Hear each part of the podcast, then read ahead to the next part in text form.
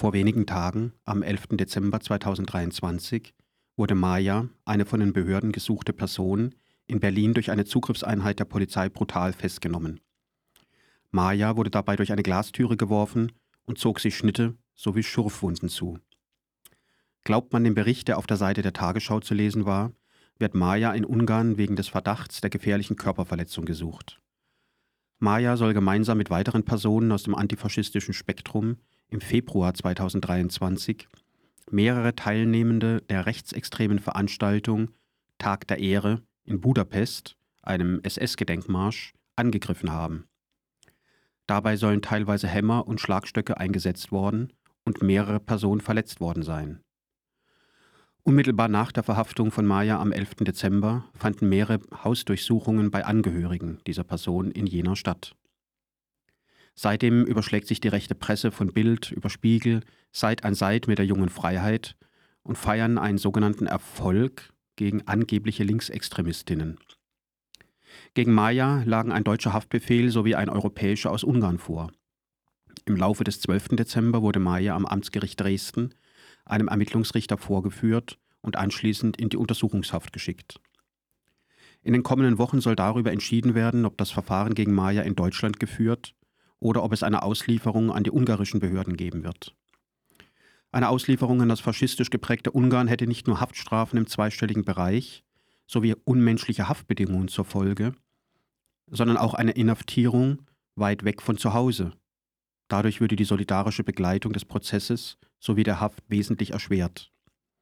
Auf der Soli-Seite www.bask.news, Bask mit C geschrieben, wird berichtet, dass in Mailand die Verhandlung zur Auslieferung des italienischen Genossen Gabriel erneut verschoben wurde. Auch er wird im Zusammenhang mit den Aktionen gegen die Neonazis in Ungarn gesucht. Der zuständige Richter aus Italien beschloss, der ungarischen Regierung jedoch Fragen zu den Haftbedingungen zu stellen und Garantien für den Ablauf des Verfahrens und die Unabhängigkeit der Justiz zu erbitten.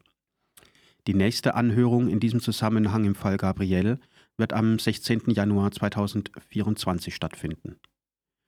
In den kommenden Wochen ist es wichtig, so auch der Aufruf auf www.bask.news, eine breitere Öffentlichkeit hier in Deutschland für die Folgen einer Auslieferung nach Ungarn zu schaffen.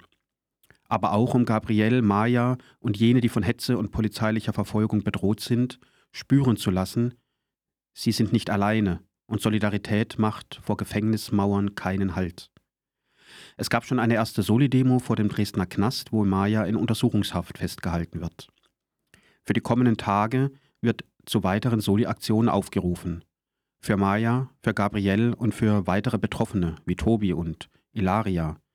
Genauso aber für jene, die bislang nicht in die Fängen der ungarischen, deutschen oder sonstigen Repressionsbehörden gelandet sind. Antifaschismus zu kriminalisieren, zu verfolgen, die Betreffenden einzuknasten, wegzusperren, das ist eine lang geübte Praxis, der wir uns entgegenstellen müssen. Immer öfter kommen Faschistinnen wieder in Regierungsämter und niemand braucht eine Glaskugel, um absehen zu können, was dann aktuell und in Zukunft für die Aktivistinnen drohen wird. Antifaschismus ist kein Verbrechen. Die Verfolgung muss beendet werden, sofort. Und eine Auslieferung nach Ungarn darf schon gar nicht erfolgen. Die deutschen Behörden agieren hier als der lange Arm Orbans. Stellen wir uns solidarisch an die Seite der Verfolgten.